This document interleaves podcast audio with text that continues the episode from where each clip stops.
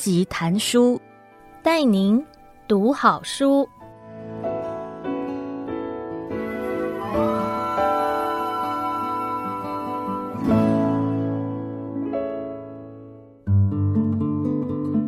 你好，欢迎收听由爱播听书 FM 制作的编辑谈书单元，我是麦田出版的编辑仲綺，呃，让我为您挑选值得阅读的好书，让您只花不到半小时的时间就能听到一本好书的精华。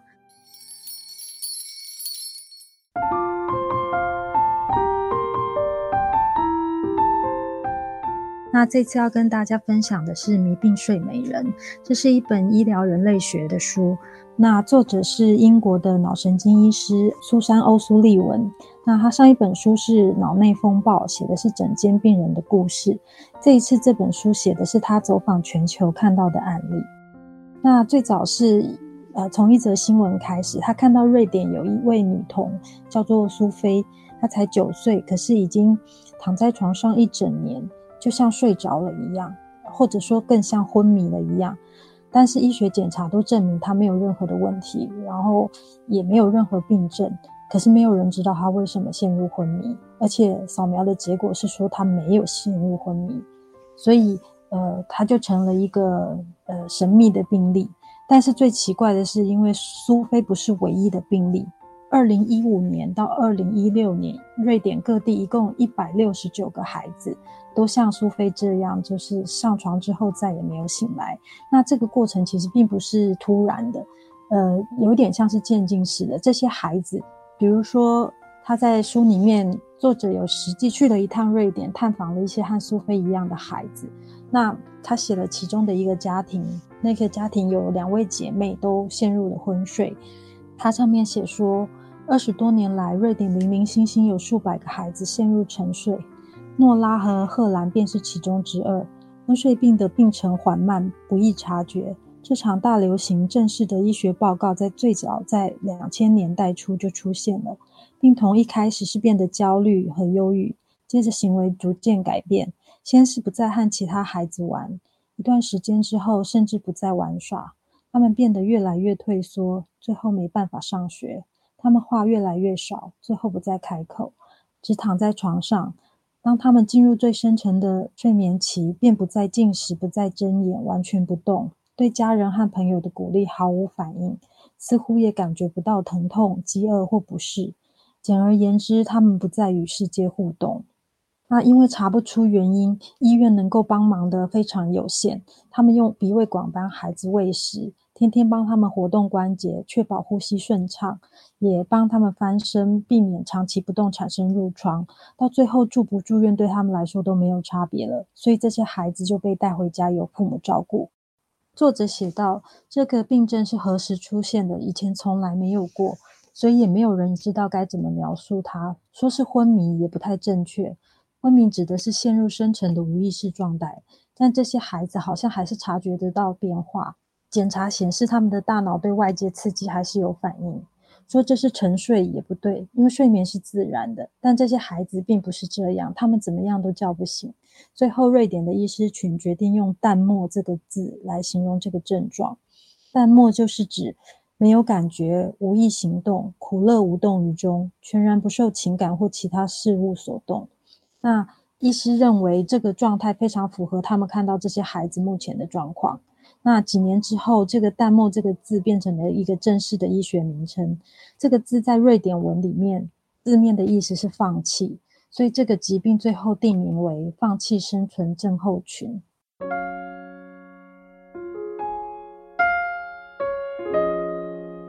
那这群孩子的共通点，其实就是他们都是难民小孩，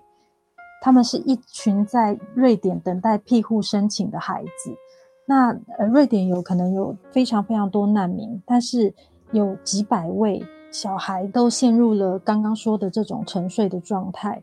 以作者探访的这个这一家人来说，以这对姐妹诺拉和赫兰来说，诺拉到达瑞典的时候才两岁半。至少这是他到这边官方认定的年龄，虽然判定的人之前从来没有见过他。他还在学走路的时候，全家就已经从土耳其和叙利亚边界逃到了瑞典。他们的证件在旅途中被销毁，到瑞典边界时已经没有办法证明自己是什么人，从哪里来，所以他们的年龄只好由有关当局认定。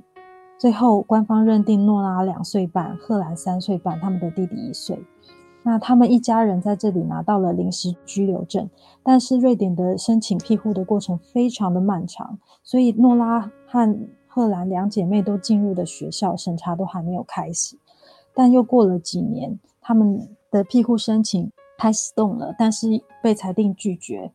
当时他们叙利亚已经爆发战争，他们的故乡变得更加危险，他们就在这个时候出现了退缩的症状。很特别的是，这两个女孩子其实虽然说她们是难民，但是她们两个在瑞典生活的时间已经超过了她们之前待在原来故乡的时间。他们的朋友都在这里，他们也讲了一口流利的瑞典语，他们甚至也学会了英文。所以他们其实对于出生地记得的，可能都是一些很模糊的印象，但是他们非常清楚，他们很有可能要再回到一个非常可怕的地方，这样子。另外一个很特殊的地方是，因为这个庇护申请的过程非常的漫长，移民局会不停的寄信来，那看信的都是孩子，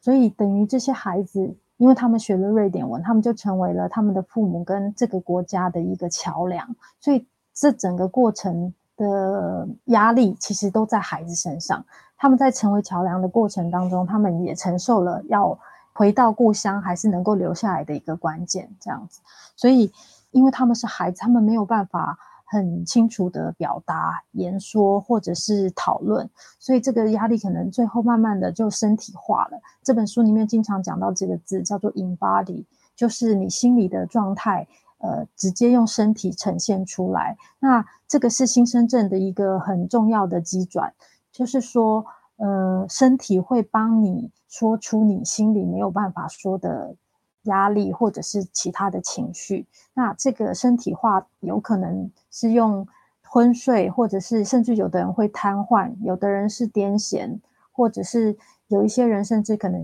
呃心脏突然突然出了毛病。这样，这这些案例在书里面都会有写。那每一个案例都有他自己的生命故事。那这也是这个作者写的非常。动人的地方，他在书里面也有写，他其实一开始就会有医生的职业病，他非常想要去用医学的方式找出一些原因，去排除一些医学上的可能，然后找出真正的病因。但实际上，他最后发现，他如果不去了解这些病人的生命故事，了解他们所处的环境、他们所处的文化、他们生命里的创伤，他是永远不可能找出这个答案的。那甚至于到最后，他发现这个答案也并不重要，因为，呃，实际上医生要做的是，不是为疾病下一个名称，而是真正的帮助病人。所以，当一个行医的人只想要把一个啊，他们所谓说的标签化，把一个病症的标签贴到病人身上的时候，事实上这个过程有可能本身也是一个伤害。你一直不停的需要病人解释为什么他今天出现这个状况，然后认为每一个病人都是一样的，都可以像一个组件一样套进某一个盒子里面。那甚至于在这个标签化的过程里面，也有可能造成呃身体去回应这个标签化。比如说有一些人，他因为被诊断了某一个症状，他就慢慢的会感觉到说自己越来越倾向有那个症状的。实实际表现，比如说像呃，我们的身体反应其实跟我们的文化认知其实也蛮有关系。它里面就举例，比如说它有用一个名词叫做民俗病，也就是呃文化依存症候群，然后又称为民俗病，就是说这样子的症状只有在某一个文化里面会被称为是疾病，会被认真的看待。也许在别的文化里面并没有这样子的理解。像呃台湾人常常会讲的丢家。就是说，有些人觉得小孩子一定是呃哭闹不休，然后呃晚上都不睡，那这有可能是丢家，他可能会用一些符水或是呃去庙里拜拜的方式来来解决。那有时候也真的就解决了，呃，或者是像他说，呃，英国人可能只要一咳嗽，就觉得自己呃可能是着凉感冒了，这跟气候各方面都很有关系。或者是比如说有家族病史的人，他家里面很很多人呃得过脑瘤，他可能一头痛就觉得自己一定是脑瘤。也就是说，这个我们对于自己病症的理解，其实跟我们的生活、跟我们的整个人生际遇、跟我们的文化环境都有非常大的关系。所以他书里面在写，就是医学并没有全部的答案，我们必须理解每一个人的呃生活环境，然后从呃生理、心理跟环境这三个面向一起来处理，才能够解决某一些病症。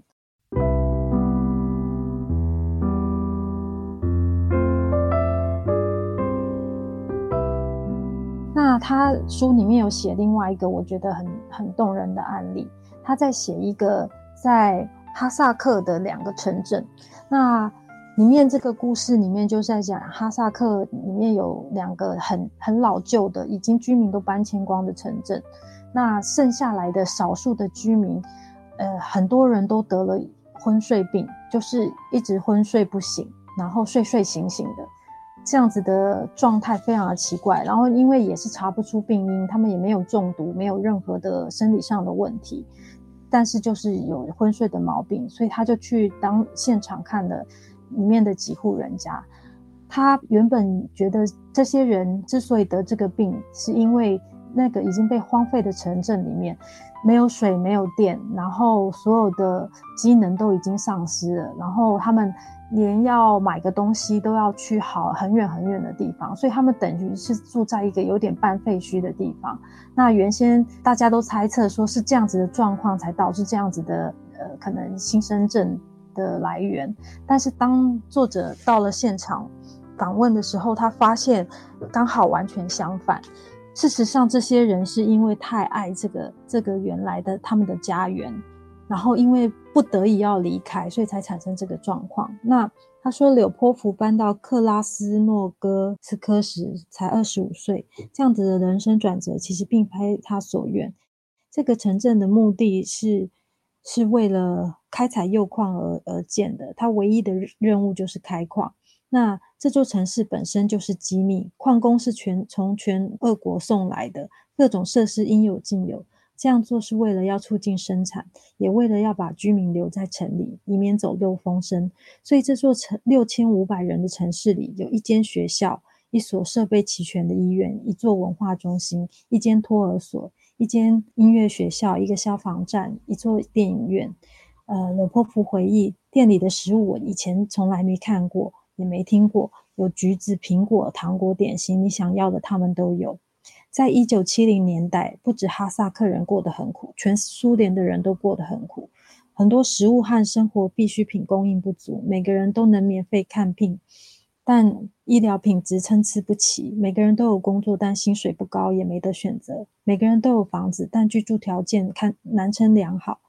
听完柳波夫对这个城镇的描述，我终于明白了一些事情。我原本以为基马拉。夸大了那里的风光，也不相信一个偏远的地方会那么好。他年轻时的照片和他谈到昔日的方式，让我以为他把那段时光理想化了。然而错的是我。这座城市就像他说的那样，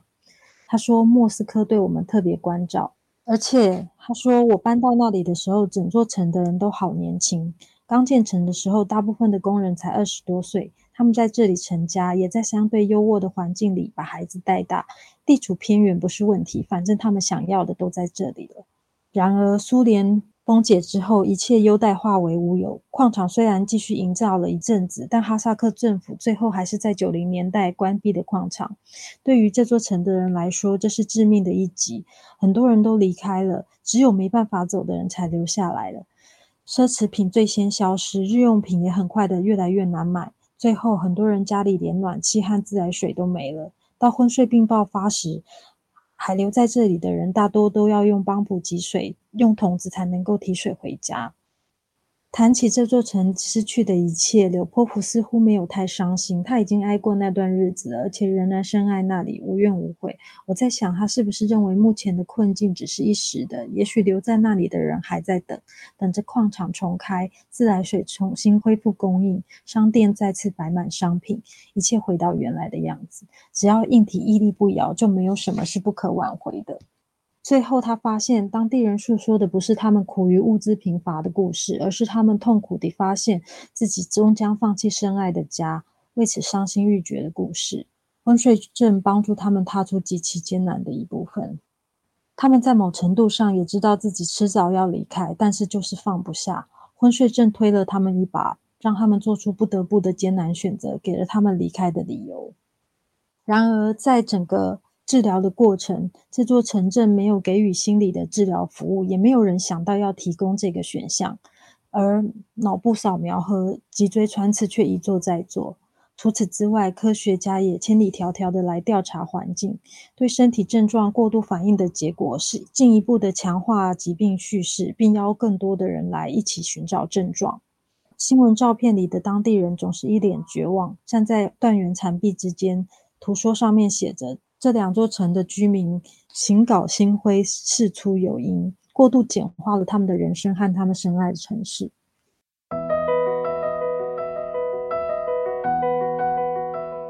我觉得这个故事很动人，就是原先他们以为这座城的人得到昏睡病是因为他们的呃生活变得太过贫苦，但是事实上，你到了现场才发现，其实是因为他们整个人生的精华。呃，黄金年代都在这座城里面了。他们从年轻的时候被整批的移到了这个地方来采矿，在这边成家立业，都是年轻夫妇，然后要什么有什么，是全国最富裕的地方。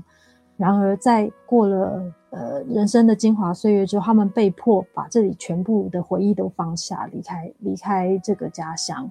那这个放不下的状态，就最后就身体化成了一种昏睡的。的毛病，也就是这个昏睡症，呃，使得他们能够好像度过这个这个放不下的情绪，强迫自己离开这个家，这样。而这样子的文化背景，是你没有到当地采访当地的人，跟病人聊过，你是没有办法理解的。那作者就是因为了解这个之后，其实对他来说影响非常的大，就是明白医疗的极限。也明白医疗并不能够真正的帮助病人，我们必须要再靠文化跟其他的呃心理方面的理解，然后文化方面的支持，才能够对病人有所帮助。这本书里面除了刚刚讲的那两个例子之外，还提了很多不同的例子，每一个故事都有非常动人的描述。然后也不是我们一般常见的故事。那作者在最后，事实上是他自己作为，他原先以为他去各地看这些案例，是希望能够就自己的专业，医学专业提供一点帮助。但他最后发现，事实上他能做的其实只有倾听。他发现，因为那些案例都是非常的有地域性的，就是只有在当地，只有在。呃，那个文化下，在那个背景的脉络下，才会产生的故事，所以它并不是一个你用医学一个同整的医学就能够处理的疾病，甚至于它能不能在医学上作为一个疾病，这点都还有待商榷。所以对他来讲，事实上，新生症是身体压力心理化的结果，那这个东西也必须从他们的。环境跟文化来来着手，最后他其实是以一个谦卑的态度，发现医疗并不是所有的答案，然后呃，甚至于有一些民族，或者是有一些家人的支持，有一些民俗的做法，事实上还真正产生了效果。那这样就是一种治疗，事实上不一定是医学才能够做得到的。那这个也是。我觉得，就一个脑神经科医师来讲，他能够有这样子的体验，其实是非常难得，而且非常谦卑的。我觉得，如果你是喜欢看一些特殊病例，其实这本书我们原先也有想过，是不是要在封面里面用一些比较猎奇的方式，呃，就说呃那种各种奇形怪状的疾病，然后呃非常耸动的标题来来介绍这些疾病。可是最后我们没有这样做，是因为其实以作者本身想写的核心内容来说，我们觉得他其实真正想讲的就是这些人其实有自己的故事。那当外界以一种非常奇异的眼光来看待的时候，实际上对于这个族群并没有帮助，然后呃，他们反而落入了这样子的标签化里面。好像当他一直觉得自己是一个呃奇怪的疾病的时候，他就一直无法从这里面脱身。那所以我们最后也还是回到了他一个非常医疗人类学的本质，来谈一个文化脉络。那我们觉得，如果你对医疗人类学很有兴趣，然后对一些病人的生命故事有兴趣，你如果是那个脑内风暴的读者，或者是对于整间故事有兴趣的读者，都可以读。我是麦田出版的编辑仲琪，那希望下次还有机会为大家说书，谢谢收听。